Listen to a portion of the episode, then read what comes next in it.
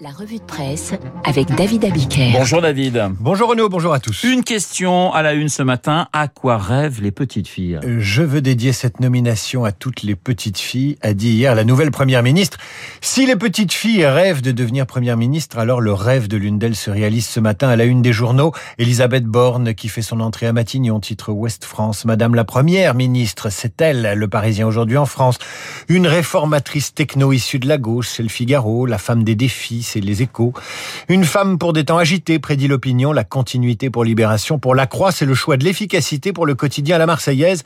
Borne est en CDD, une façon de dire que la tâche sera rude. À Lire la presse, une occasion d'en savoir un petit peu plus sur une femme euh, très peu connue finalement des Français, David. Les journaux déroulent le CV impeccable de celle qui a été deux fois ministre, conseillère technique au cabinet de Lionel Jospin, préfète deux fois. Elle aussi a travaillé avec Langue royale de la Noé, polytechnicienne diplômée des ponts et chaussées, pas énarque, souligne France TV.info, qui donne quelques détails sur la personnalité de la chef du gouvernement. En 2015, Elisabeth Borne confiait à Libération que son père était juif d'origine russe, arrivé en France en 1939, entré rapidement dans la résistance, déporté en 42, puis naturalisé en 1950. À quoi rêvait Elisabeth Borne, petite fille? À être première ministre? Sans doute pas. Mais à être indépendante, qui sait? Invitée de l'émission de Cyril Hanouna en mai 2021, elle déclare « Ça n'a pas toujours été simple, j'ai perdu mon père quand j'étais très jeune, et donc on s'est retrouvé avec ma mère qui avait deux filles et qui n'avait pas trop de revenus.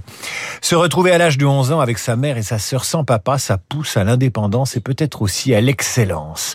Elle est mère d'un fils, Elisabeth Borne, qui a terminé récemment une thèse de droit, a-t-elle confié l'an dernier au Journal des Femmes. Elle a divorcé, elle a été boursière, ancienne fumeuse, elle s'est fait pincer à l'Assemblée nationale en tétant sa cigarette électronique.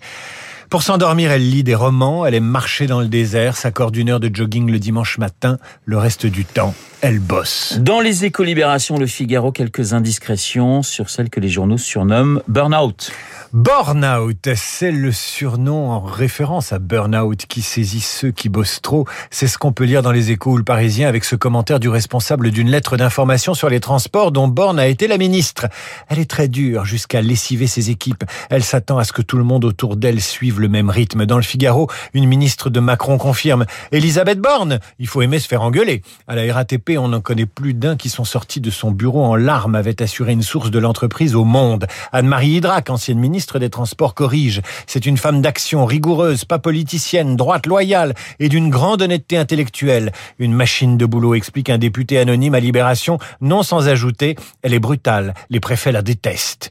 Un autre tempère, elle est sympa en petit communauté et ajoute plus loin, gare à ceux qui sont conviés à sa table aux aurores, elle ne mange que des graines au petit déjeuner, peut-on encore lire dans Libération.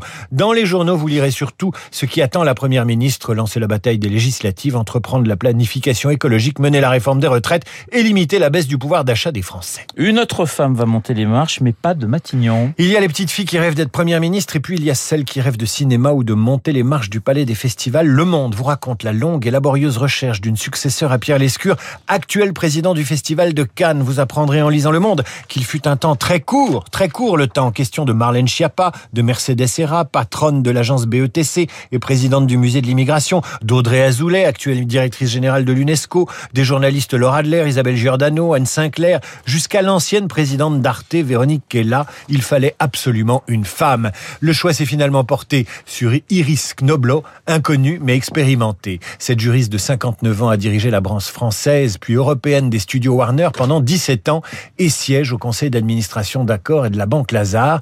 Elle est la candidate de Roselyne Bachelot malgré une intense campagne de lobbying menée par un homme, Pascal Regard, le directeur général de la Société des auteurs et compositeurs dramatiques. Elle a beau être d'origine allemande, être associée au cinéma américain, Iris Knobloch connaît tout le monde, même si personne ne la connaît.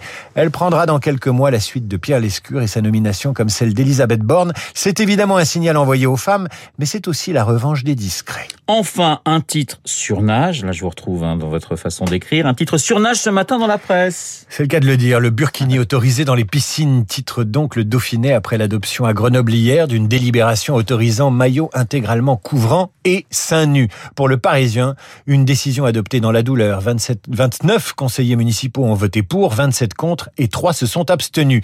L'affaire n'a pas fini de faire des vagues. Des dimanches, le préfet de l'Isère a fait savoir qu'il saisirait le tribunal administratif sur instruction du ministre de l'Intérieur Gérald Darmanin.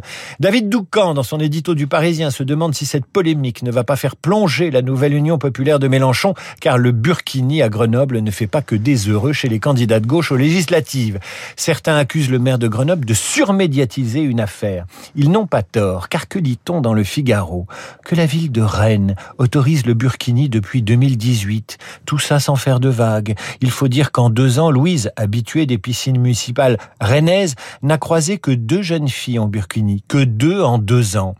À quoi rêvent les petites filles et les femmes? Aller à la piscine en Burkini Certainement pas.